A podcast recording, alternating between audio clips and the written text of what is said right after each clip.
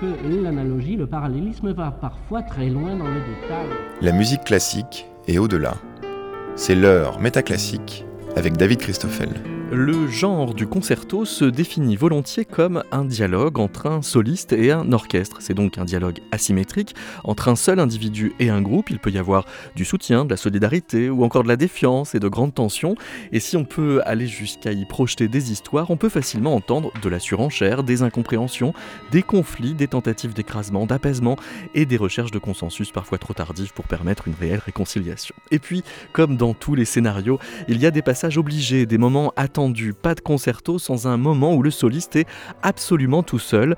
Œuvre dans l'œuvre, ce moment s'appelle la cadence et offre au moment du retour de l'orchestre un instant de vérité sur l'état des relations entre le soliste et la masse de l'orchestre. Pour cet épisode Revenir de Métaclassique, nous ne ferons rien d'autre que d'aller et venir sur ces moments de revenir avec deux invités qui ont choisi les concertos qui jalonneront la discussion. Le chef d'orchestre, compositeur et pianiste Clément Maotakach qui dirige le Sécession Orchestra et qui est parrain de Métaclassique pour avoir participé à la première émission. Il fera son retour dans son numéro Revenir en compagnie du pianiste et consultant dans le secteur financier Antoine Moreau qui nous offre un cas d'école pour commencer, la cadence de Gabriel Fauré pour le 24e concerto de Mozart.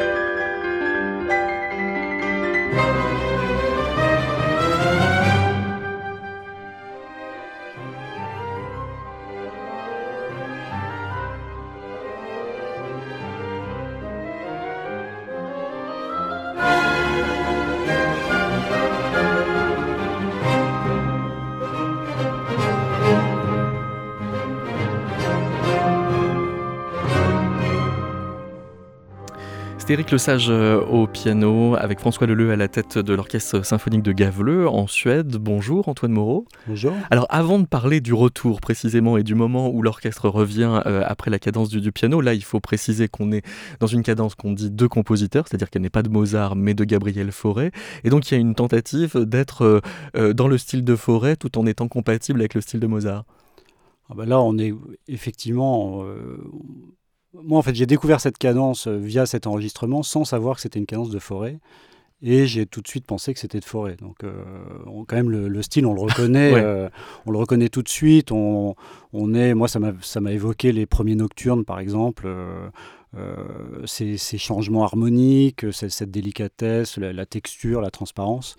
Donc là, je pense que le, le compositeur de la cadence a imposé son style. Donc c'est une parenthèse foréenne. Euh, c'est une parenthèse. déjà c'est une parenthèse qui. On commence par ici par une cadence qui est dans un cadre euh, très, euh, enfin cadre classique et donc très formaté avec une parenthèse bien délimitée, un début bien délimité, une fin, un retour de l'orchestre bien délimité.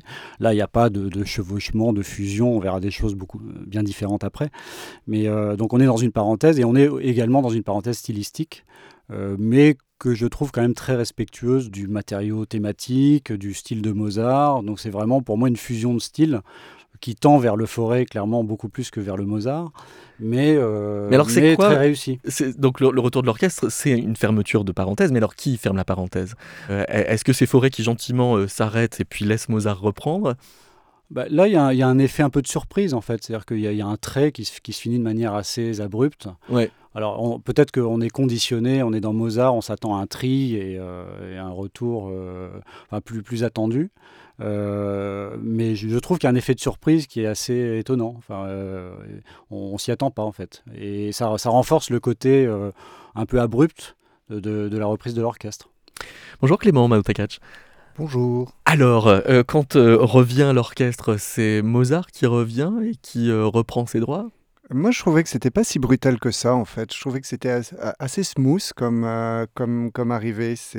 Parce qu'il y a tous ces tris, justement. C'est comme une c'est comme une espèce d'extrapolation du, du, du, tri habituel dont Antoine parlait dans les concertos classiques, mais amplifié. et du coup, il y a la brutalité de l'orchestre après vient, euh, vient bien s'insérer. Moi, j'avais plutôt l'impression d'un fondu enchaîné, alors avec des, des images assez fortes, euh, qui, mais, mais qui s'enchaîneraient assez bien.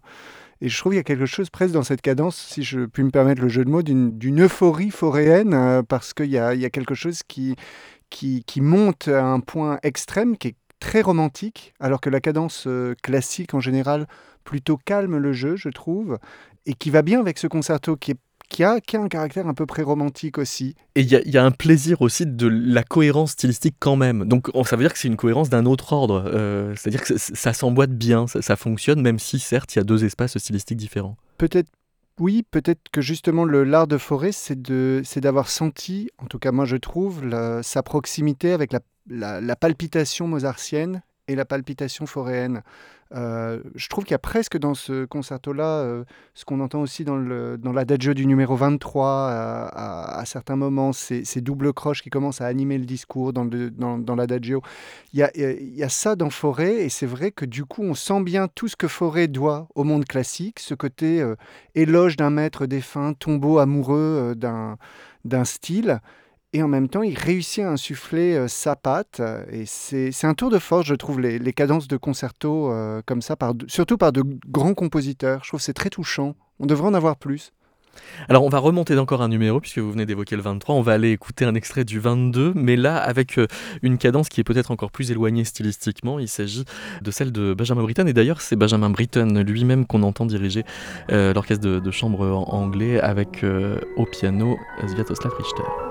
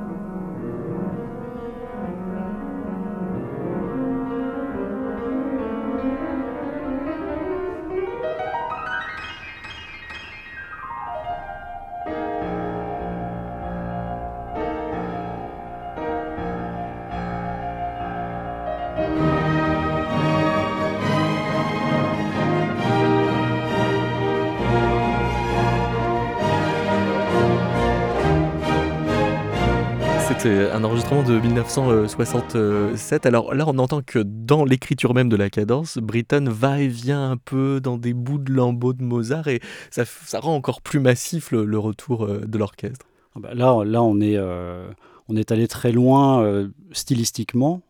d'une part, bon ça c'est un peu une évidence quand, quand on l'entend, parce que juste avant le retour, on est, euh, est, vraiment très éloigné et c'est presque rassurant de se dire on sait comment ça va se finir, euh, presque. Mais, euh, mais oui, on, sait passe qu'on par des chemins inattendus, mais on sait qu'on sait à peu près où on va revenir. Le suspense est relatif.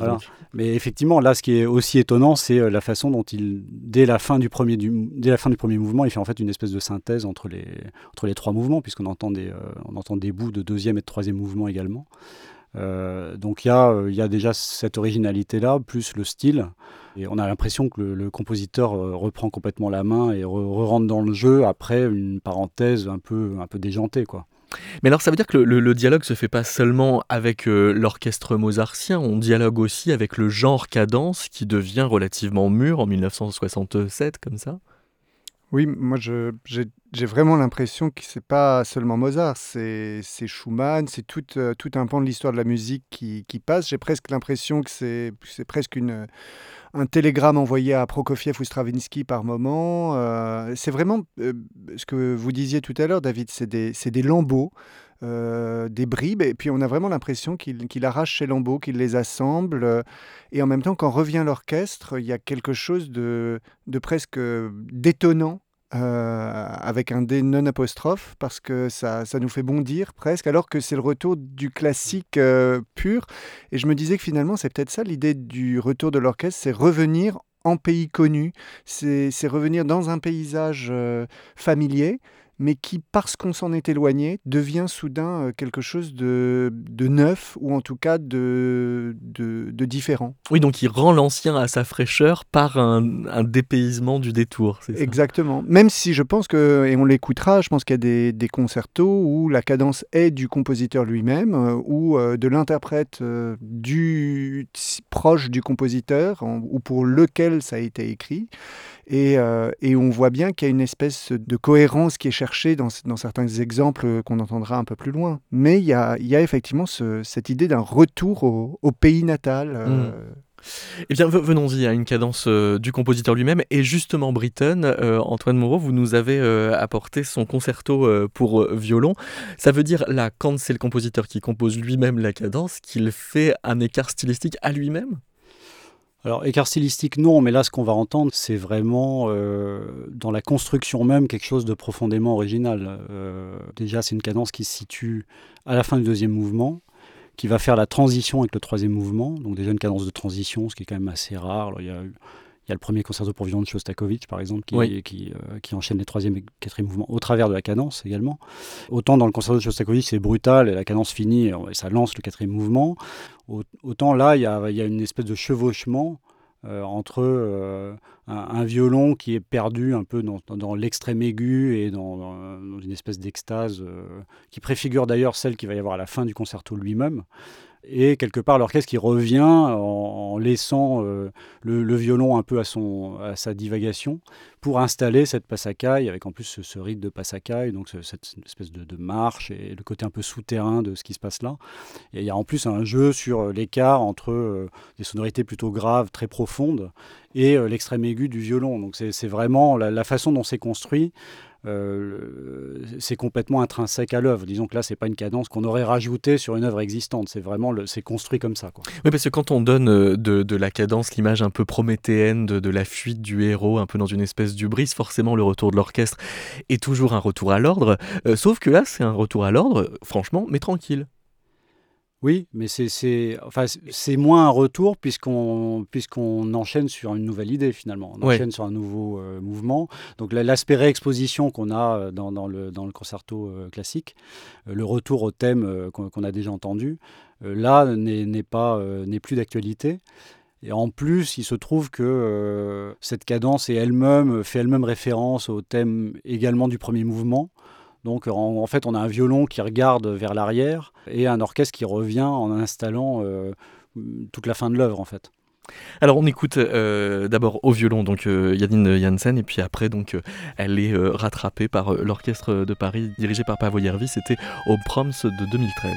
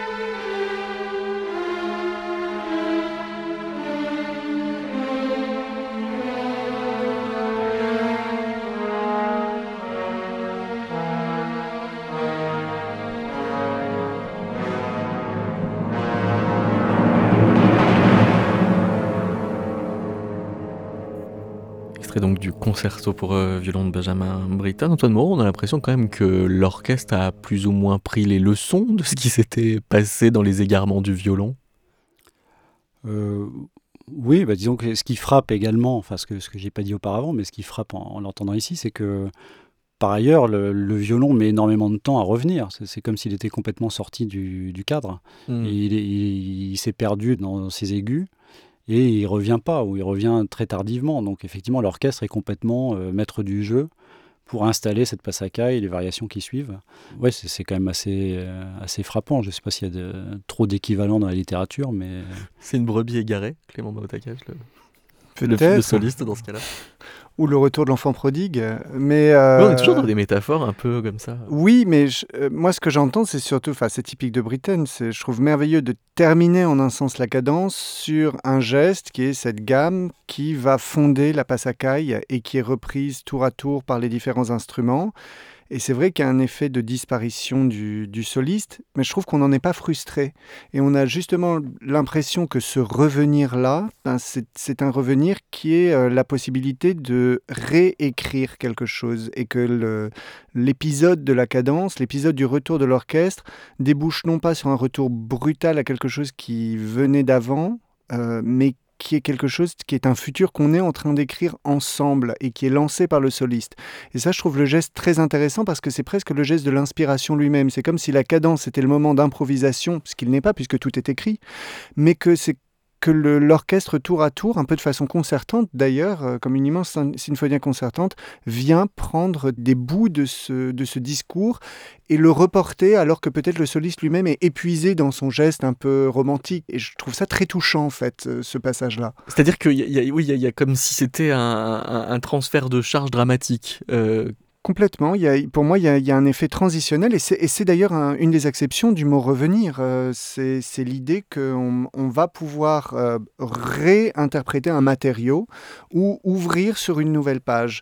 Euh, et ça, je trouve ça euh, assez intéressant ici parce que ce retour de l'orchestre, il y a un effet à la fois de surprise parce qu'on n'attend pas du tout ce, retour-là, et en, même temps une, euh, une, espèce de tuilage qui est, très net à l'audition, et, on a l'impression de pouvoir gravir pas à pas l'inspiration avec eux, presque de voir le compositeur composer. On a presque l'impression de voir la partition sous nos yeux. C'est là où Britten est un compositeur extrêmement pédagogue ou didactique, je trouve, parce qu'il fait vraiment voir ce que l'on entend. Mm. Oui, il y, a un aspect extrêmement narratif, en fait. Oui, oui, c'est vraiment l'œil écoute, ça circule dans, l'espace sonore. Alors, on va revenir euh, à presque l'âge classique, enfin au début du, 19e siècle, avec le, un autre concerto pour violon, mais cette fois de Beethoven. C'est vous, Clément, qui l'avez euh, choisi. Pourquoi? Ah, mon Dieu. Parce que je crois que c'est un monument, le concerto pour violon de Beethoven. D'abord parce qu'il n'en a fait qu'un, que c'est presque un concerto de piano transformé en concerto de violon. Parce qu'un concerto de violon, vous savez peut-être comme moi qu'un concerto qui commence par un effet un peu cadentiel de ces octaves, au violon, c'est ce qu'on peut faire de pire. Euh, et au piano, ça sonne merveilleusement bien. Si vous jouez le début du concerto euh, de Beethoven au piano, c'est un bonheur à jouer.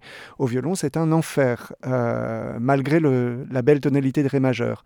Et la cadence, je trouve qu'elle est, et la sortie de cadence surtout, elle est très belle parce qu'il y a quelque chose qui est en apesanteur, qui a été rarement réussi et qui est pour moi à, porter au crédit d'un Beethoven qu'on imagine rarement, parce qu'on voit souvent le Beethoven très héroïque, très, très romantique, j'allais taper du poing sur la table, mais en réalité, il y a aussi tout un Beethoven, celui des mélodies, des leaders, euh, de la musique de chambre, qui est très intimiste et, très intérieur, celui du deuxième mouvement de la quatrième symphonie, euh, avec beaucoup de noblesse, et je trouve que c'est ce qu'on entend dans cette cadence, quelque chose de très beau, et c'est une cadence où l'orchestre me semble donner la main euh, au soliste lors du retour du thème, dans une espèce, non pas de fragilité, mais si presque. Moi j'ai l'impression de, voir deux amants qui viennent de, faire l'amour et qui, euh, et qui euh, se regardent avec douceur et s'étreignent les mains. Je, suis toujours bouleversé par cette, par cette cadence. Que l'on va entendre interprétée par la violoniste Hilariane avec l'orchestre symphonique de Détroit dirigé par Leonard Slatkin.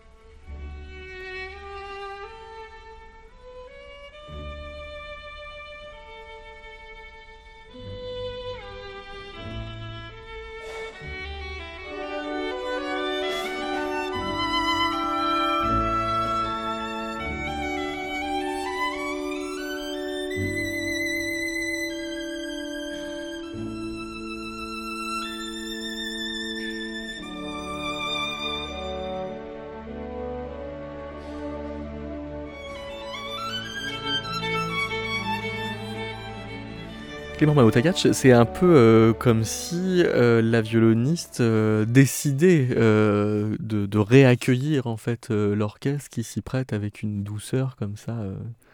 Complètement, il y a une, belle expression, on dit aller de concert ou de conserve. C'est comme dans Tintin, le secret de la licorne, les trois licornes vont de conserve. Et aller de conserve, ça veut dire la même chose, c'est aller ensemble dans le même mouvement. Hmm. Et, c'est très beau parce qu'effectivement, on a l'impression que la soliste apporte euh, la, la sortie de la cadence avec ses trilles et d'un coup que l'orchestre l'accompagne vraiment littéralement pas à pas, pizza à pizza, euh, j'allais dire, euh, d'abord en scandant mesure par mesure, puis temps par temps, puis de plus en plus. Mais ce qui me frappe le plus, c'est que ce retour de l'orchestre euh, et ce retour du, thème au violon, il y a vraiment quelque chose de l'ordre du retour mémoriel pour moi. J'ai l'impression d'être dans Proust, d'avoir quelque chose qu'on a connu, qu'on a entendu, qu'on a su, qu'on a aimé, et qu'on est en train de retrouver pas à pas, en train de mettre les mots dessus, en train d'essayer d'attraper ce souvenir qui pourrait s'effilocher. Et donc c'est... Comme un revenant. Il y a, y a, quelque chose presque du, du revenant, euh, il y a quelque chose de spectral, euh, il s'agit bien de revenir ici. Et en même temps, quand on écoute toute la fin du concerto, en tout cas toute la fin de ce premier mouvement, il y a vraiment l'impression que ce souvenir, peu à peu, on, va réussir à mettre la main dessus parce que ça remonte victorieusement jusqu'à la, jusqu'au triomphe. Et je crois que c'est quelque chose là qui se joue de ce qui fait retour. Qu'est-ce qui, qu'est-ce qui revient en la possession de notre mémoire, euh, des interprètes, de l'auditeur, euh, peut-être même du compositeur euh. Et je me demande s'il n'y a pas une espèce de de jouissance euh, et de jeu euh, de tout le monde là-dedans. Euh, une espèce de, d'effort collectif, de se souvenir qu'on a entendu ce thème, de l'entendre peu à peu se mettre en branle. Et on entend, là on entendait bien que le, lorsque le basson recommence, il y a, cet élan qui va, qui va nous porter jusqu'à la fin. Et on a souvent ça dans le retour de cadence, je trouve, ce, sentiment qu'il y a une, une espèce d'euphorie qui nous gagne. Et c'est très beau la façon dont Beethoven le fait si progressivement. Et alors, euh, Antoine Moreau, c'est comme si aussi euh, euh, ça, ça actait le fait que vraiment la virtuosité dont la, cadence a pu être le spectacle est vraiment artificielle et pas l'essentiel, puisque l'essentiel, c'est au moment où tout le monde revient ensemble. Oui, bah là, là c'est vrai que c'est on n'est pas du tout dans, le, dans la recherche de virtuosité. Effectivement, on est au contraire dans une espèce d'instant de grâce Enfin, j'ai rien à rajouter à ce que. C'est le, le, oui, mais c'est dans le moment de retour. Il est, il est pas, il est pas dans la cadence à fait. Oui, dans, dans, le moment de retour, effectivement, là, ce qui est frappant, c'est cette progressivité. C'est vraiment comme ce, ce, réveil un peu euh, progressif. On arrive à capter, on recapter les idées euh, progressivement. Ça me fait penser à la cadence du, du, premier mouvement du quatrième concerto de Beethoven, mais, mais enfin, qui est aussi dans cette ambiance, bon, enfin, qui, qui, est aussi sublime, on va dire, mais qui est quand même où le retour est plus franc finalement. L'orchestre et le piano se retrouvent et il n'y a, a, pas, il, a pas ce côté immatériel qu'on a ici et, extrêmement progressif. Avec effectivement, ici, on peut s'attendre à ce que l'orchestre revienne de manière assez, euh, assez marquée. Et effectivement, il revient par, par toutes petites touches euh, progressivement. Bon, c'est vraiment magique.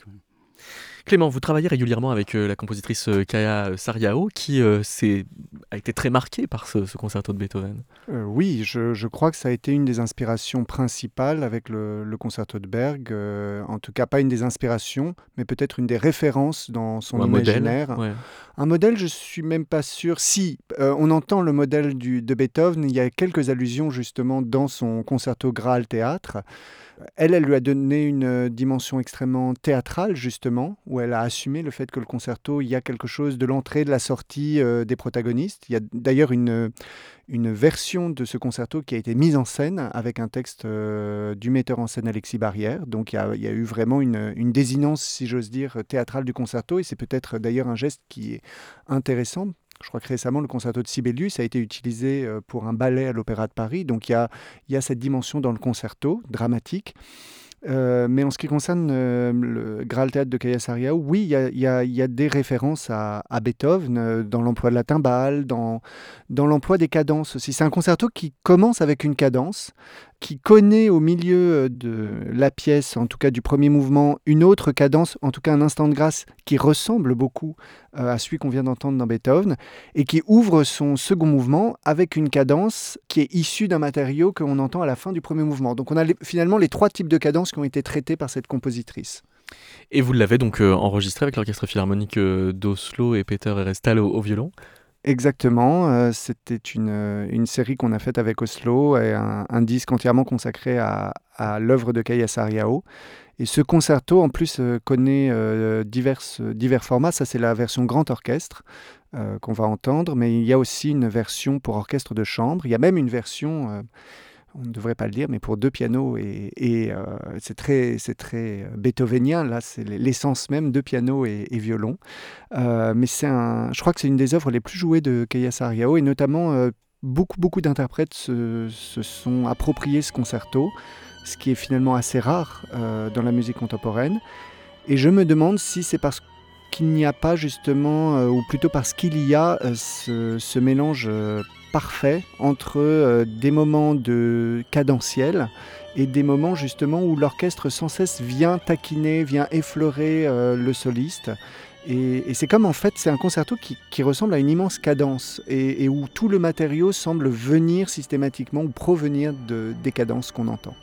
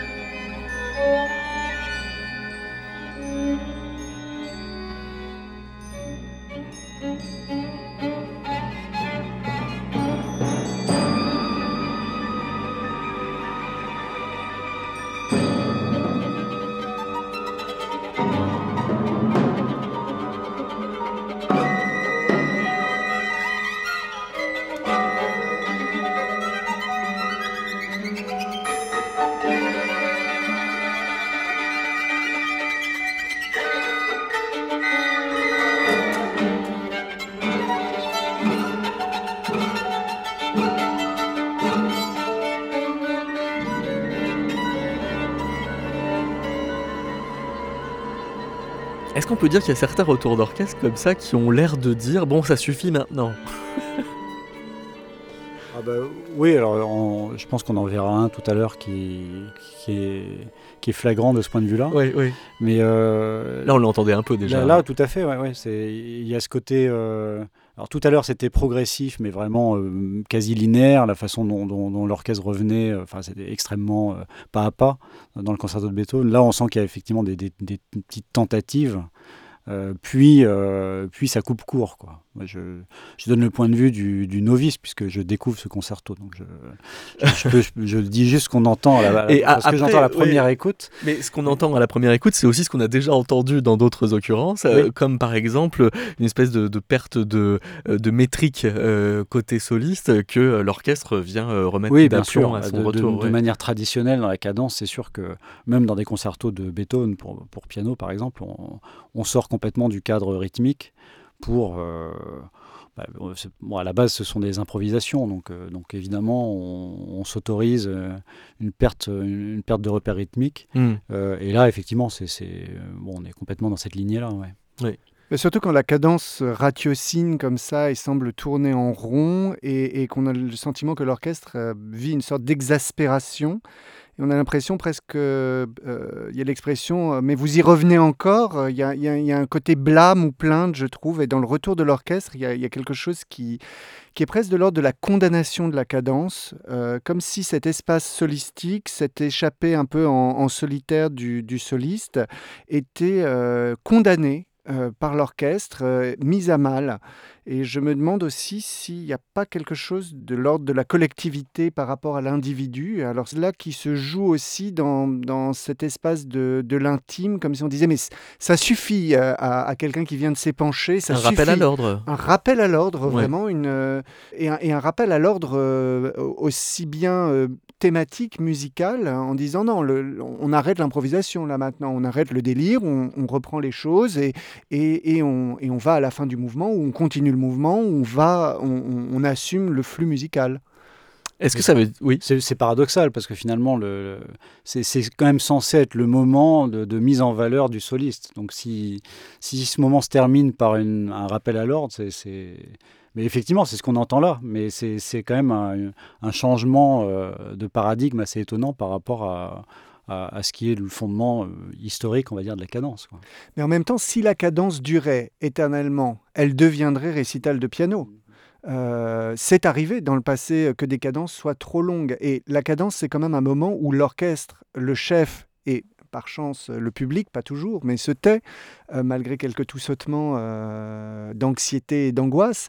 Donc, il y a un moment où finalement l'orchestre devient spectateur. Et ça, ça, moi, je trouve toujours ça dans le moment de la cadence assez, assez étonnant et assez fascinant. C'est-à-dire que on assiste, le, public assiste en miroir. Alors, à la Philharmonie de Paris, c'est c'est c'est tout autour de l'orchestre. Le miroir fonctionne pas exactement, mais quelque part, il y a cet effet de miroir où on se voit écouter, puisqu'on voit un orchestre écouter en position d'audition un soliste, un peu comme quand le soliste fait son bis, vous savez. Et, là, il y a quelque chose justement qui est de l'ordre de combien de temps ça va durer. Et alors, il y a un symptôme de ça, c'est le tri, euh, qui, est, justement une espèce de, micro-étirement du temps, qui est une note qu'on fait euh, euh, durer par alternance avec la supérieure ou l'inférieure. Oui, et puis qui, euh, euh, qui, a, qui a fonction de warning, euh, de signal, de signal comme ça. on, on sent bien que quand il y a le tri, il y a quelque chose qui va, on va aller vers la fin. Et il y a, il y a des célèbres exemples. Je crois qu'on va en écouter un dans, dans, dans pas longtemps. Bah, tout, tout à fait tout de suite. Donc, le, le premier mouvement de, de Schumann, et c'est Martha Argerich au piano.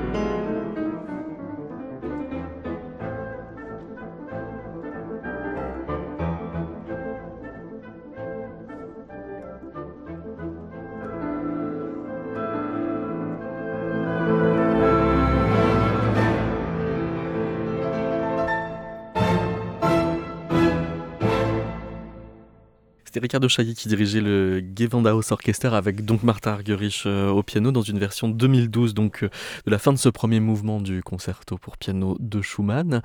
Il y a une cohésion stylistique intégrale là pour le coup entre les deux. Ah bah ça a le goût du Schumann, ça a l'odeur du Schumann et ça a le parfum du Schumann. Euh, et c'est bien parce que c'est Schumann qui a écrit la cadence. Oui. Et une cadence très courte en fait de quelques mesures. Et, euh, et qui reprend à la fois les thèmes de l'orchestre, ça s'enchaîne très très bien. Et elle est courte, mais dès son centre, elle fait apparaître cette figure du trille qui va justement donner lieu à la coda. Et on en- entend bien le côté chevauché fantastique de cette coda finale. Et là, on sent vraiment que euh, y a à la fois le- l'effet euh, où on va ensemble quelque part, mais il y a un, effet prouesse, euh, réussite. C'est une, une cadence qui est très pénible pour le soliste parce qu'elle est très courte. Il n'y a pas vraiment le temps de se, de se laisser D'installer aller. quelque chose, ouais. Non. Mm. Elle n'est pas lente, il y, a, il y a des moments de poésie intense, mais ça doit rester très fluide. Et euh, c'est une cadence assez difficile à jouer. Disons qu'il y a beaucoup d'occasions de se planter dedans. Euh, c'est pas monstrueusement difficile en termes de virtuosité, on va en entendre des plus difficiles euh, comme chez Prokofiev, mais elle est redoutable. Et en même temps, elle amène, elle, elle fait monter l'énergie de cette coda, et ça, ça finit dans cette explosion. On a vraiment l'impression que c'est c'est qu'on assiste à un assaut final euh, des, des protagonistes euh, et qui cette fois vont ensemble charger euh, vers on, ne sait quoi, la victoire ou la défaite, mais en tout cas dans une énergie commune. C'est vrai qu'il y a un côté rampe de lancement pour, le, pour tout ce qui suit, pour, pour la coda. Et, et ce qui est étonnant, c'est qu'on est quand même dans un concerto éminemment romantique, avec tout le roubateau qu'il faut jusque-là. Et on finit de manière hyper droite, là, euh, tout ce qu'on a entendu. Il n'y a, rien qui dépasse, c'est complètement euh, à tempo. Euh, donc c'est quand même, ça introduit une rupture sur la fin du mouvement qui, stylistique qui est quand même assez étonnante, je trouve. Alors, vous prononcez un mot que je crois qu'on n'a pas encore prononcé, qui est la coda. Mais alors, si la cadence prépare la coda, ça veut dire que l'orchestre ne revient que pour conclure. Sa- Sauf que là, pas exactement, même s'il revient pas très longtemps, il revient quand même pour un, un moment de musique, quoi. Enfin, pas seulement pour, pour en finir. C'est, oui, c'est sûr que c'est un moment de musique. Il y a un, nou- un nouveau motif, il me semble. Oui. De mémoire, je pense que ce motif, on l'entend pas avant euh, dans, dans le mouvement. Faux. C'est faux? Ah ben voilà. Ah oui, oui, mais c'est, ouais, On l'entend juste au niveau rythmique. On l'entend rapidement d'un Voilà. coup, il est. C'est l'aspect rythmique, voilà, dansant. qui, qui, Oui, c'est ça, qui, qui qui est le nouveau, varie. Oui. Mais euh, Et qu'il fait apparaître complètement neuf. Ouais, voilà, c'est ça. ouais. Ce qui est une, une des caractéristiques du revenir. C'est comment faire du, du neuf avec du vieux.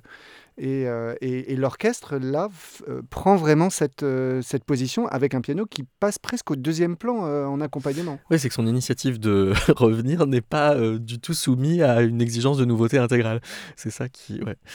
Peut-être qu'avant donc de- d'en venir à, Prokofiev, quand même, il y a le cas de Richard Strauss, Antoine euh, parce que là, on est presque dans la symphonie concertante, tellement les- les cadences sont emboîtées dans l'intention de l'orchestre. Oui, ben là, on a, là, on a des cadences qui sont euh, entrecoupées. Enfin, c'est c'est une pièce particulière parce qu'elle a un format assez court. Et puis, c'est presque un concerto pour une œuvre concertante, disons, pour euh, piano et timbales, parce qu'il y a aussi le, le cas très particulier du, du rôle des timbales qui, Qui, est- qui est quasiment au- un au autre début, soliste. à la fin, Ouais, un peu en cours de route. Donc euh, c'est c'est de toute façon un, un peu baroque dans, dans, dans- dans la construction. Euh, et il y a effectivement une cadence qui, euh, qui est entrecoupée, qui n'est peut-être pas selon les canons de la cadence, mais qui est quand même à la fin de l'œuvre. Euh, mais où là, le, le- la façon de revenir après la cadence est, est, assez particulière, je pense qu'on va l'entendre. Et c'est à nouveau Martha Argerich, cette fois avec Claudio Bado à la direction du Philharmonique de Berlin, un certain Nouvel An 92.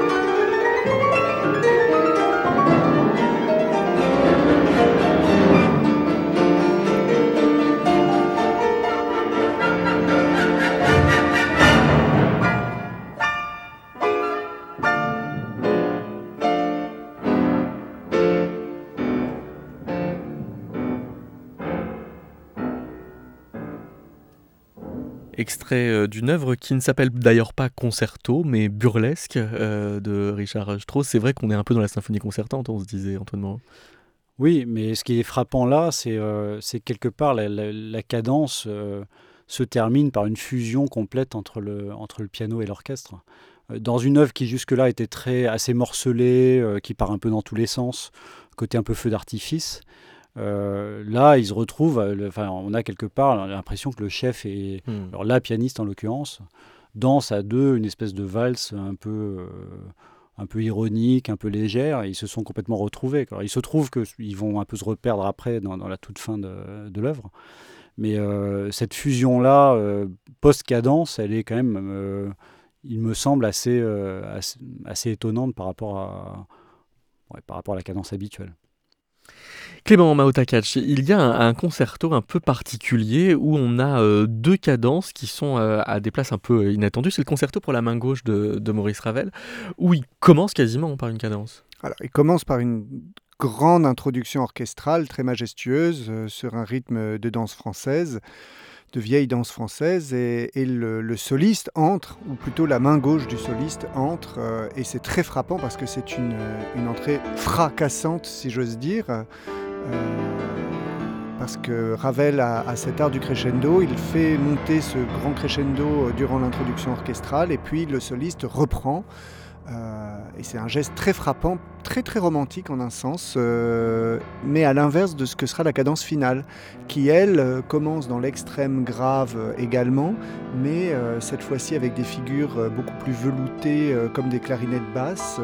ce sont des arpèges, des arpèges avec la seule main gauche, et puis ces arpèges deviennent une, j'allais dire une troisième main comme chez Liszt, mais en fait une deuxième main, puisque le pouce va venir jouer la mélodie, et la mélodie qu'on a entendue au tout début de l'œuvre justement joué par l'orchestre, qui est une espèce de réminiscence du dies irae, euh, quelque chose d'assez lugubre, et qui en même temps est globalement en do majeur. Si on regarde bien, un do majeur avec des si bémols euh, qui passent, euh, assez, assez lydien, mais c'est c'est la deuxième cadence euh, fait référence au tout début de l'œuvre aussi. Donc là, les deux cadences sont liées par le même matériau. Chaque note est écrite par Ravel, aucune place à l'improvisation euh, du soliste, et en même temps une, euh, une, place donnée à ces cadences, accordée à ces cadences, comme on en trouve très peu dans, dans beaucoup de concertos. Dans, mais est-ce que c'est vraiment encore des cadences? Parce que finalement, ça peut être aussi des, des temps vraiment solistes. On pourrait euh, aussi les thématiser comme ça, parce qu'il n'y a pas tant de sorties de la mesure.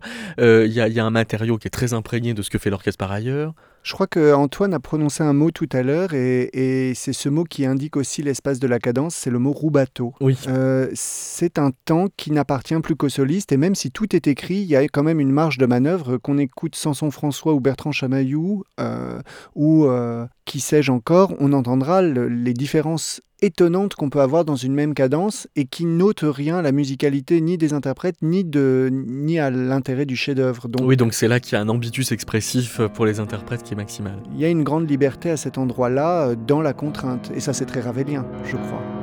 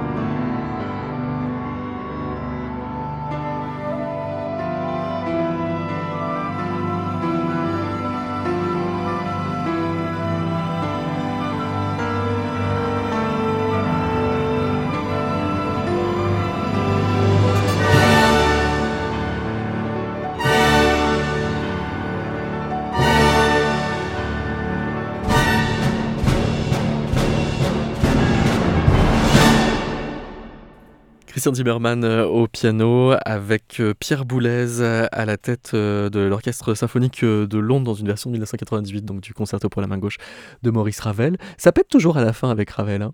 C'est surtout que ça revient magnifiquement parce que ça s'étage de nouveau et ça un peu comme chez Beethoven, ça s'étage, mais l'élan est tellement irrépressible, la façon de monter le crescendo, et surtout il y a ces, trois appels que je trouve euh, fascinants du soliste qui traverse vraiment le clavier avec, euh, avec ce, cette sixte minorisée qui, donne une puissance tragique et on sent vraiment que c'est un concerto, si j'ose dire, de guerre, en tout cas écrit pour quelqu'un qui a perdu son bras à la guerre. Il y a, y a, y a une dimension vraiment euh, presque de requiem et en même temps de triomphe là-dedans et j'entends moi presque des, pas des mitraillettes, mais dans, la dernière gamme en, en accord, le yapapapapapam, je, je trouve qu'il y a quelque chose de qui vous cloue sur place et, c'est bouleversant. Mais je crois qu'Antoine disait que, que, cette façon de, de, sortir de la cadence euh, et d'aller euh, euh, d'aller vers la fin avec cette espèce d'urgence. Oui, avec une condensation de la conclusion. on le retrouve dans son autre concerto. Oui, bah, dans, dans, le concerto en sol, il y a aussi ce retour progressif, mais qui n'est pas placé au même endroit du mouvement et puis qui, qui aboutit pas à la même conclusion. Mais là, ce, qui ce que je voulais dire, c'est ce qui est étonnant, c'est euh, c'est on, entend beaucoup de cadences qui sont quand même. Euh, je reviens souvent à Beethoven, enfin au concerto de Beethoven, pour moi une espèce de, de référence, on va dire, sur le point de départ, on va dire, d'évolution de, des cadences après dans, dans, le 19e siècle. Mais on a souvent une succession quand même d'épisodes un peu disjoints. Et là, ce qui frappe, c'est le côté complètement organique, en fait. Euh, et aussi anti-virtuose. Alors, anti-virtuose, pas, pas factuellement, parce que je pense, je ne l'ai pas joué, mais bon, ça doit être absolument épouvantable euh, pour le pianiste. Mais en tout cas, il n'y a, rien d'apparat là-dedans. Et c'est vraiment, on a l'impression d'être dans un discours qui se construit complètement, avec effectivement cette fin euh, qui, arrive de manière euh, complètement inexorable. Quoi. Enfin, c'est, vraiment une lame de fond. Et alors cette euh, conclusion est une, parfaite introduction pour le dernier exemple que l'on va entendre, qui est le deuxième concerto pour piano de Prokofiev. Ah ben là, oui, alors on, est... c'est, un peu le le, nec plus ultra en termes de, de enfin oui, je ne sais pas si revenir, euh, qui, est le thème de l'émission, est, le terme adapté pour euh, cette cadence-là, qui est hors norme à tout point de vue, parce qu'elle est hors norme déjà par, par, le, par sa longueur. Euh, elle doit durer 5-6 minutes et elle doit représenter à peu près la moitié du premier mouvement. Donc finalement, il y a un développement assez restreint avant la cadence la cadence euh, euh, est, une espèce de montée, euh, montée progressive. Alors dans, dans un peu ce qu'on a eu là, c'est-à-dire dans, dans, le volume, dans, l'écriture, mais aussi dans la virtuosité. C'est-à-dire là, il y a un aspect, on est un peu tétanisé pour le, le ou la pianiste, euh, parce qu'on sent une difficulté qui, qui, qui est atroce. Et, euh, et, cette difficulté est complètement en lien avec le, le, pouvoir expressif de la musique. Donc c'est pas de la virtuosité gratuite, c'est, mais tout ça est, est intimement lié. Et euh, on se demande comment ça va finir et ça finit de manière. Enfin, là, le retour de l'orchestre est, complètement phénoménal. Quoi. ça, revient en, toute puissance et euh, en gros, on est en train de crever l'abcès euh, euh, conjointement piano et orchestre. Quelque chose de cathartique?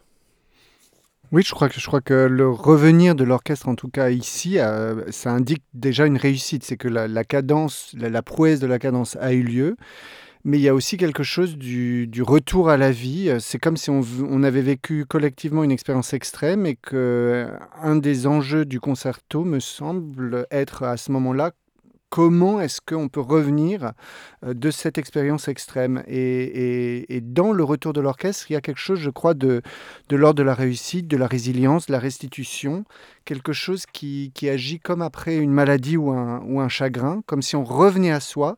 Et l'emportement du soliste, le délire de virtuosité qu'on entend ici, enfin qui est, on a presque l'impression d'être dans un asile de fous dans cette cadence, euh, et, et pas contrebalancé, mais presque épousé par le retour de l'orchestre qui euh, le transmue. Et c'est par cette surenchère, je trouve, qu'on arrive à une espèce d'état normal, comme s'il y avait une lutte finale euh, euh, et en même temps une, conjonction des forces. Il y, a, quelque chose de, de de, très puissant qui se joue dans ce concerto-là et dans le retour de l'orchestre après cette cadence monstrueuse. Et nous allons nous quitter donc en l'écoutant sous les doigts de Juliana Adveva avec euh, l'orchestre symphonique de la radio euh, de Francfort dirigé par euh, Adris Poga, un enregistrement en live au mois de janvier 2023. Merci beaucoup Antoine Moreau. Merci à vous. Et merci Clément Maoutakage. Merci David.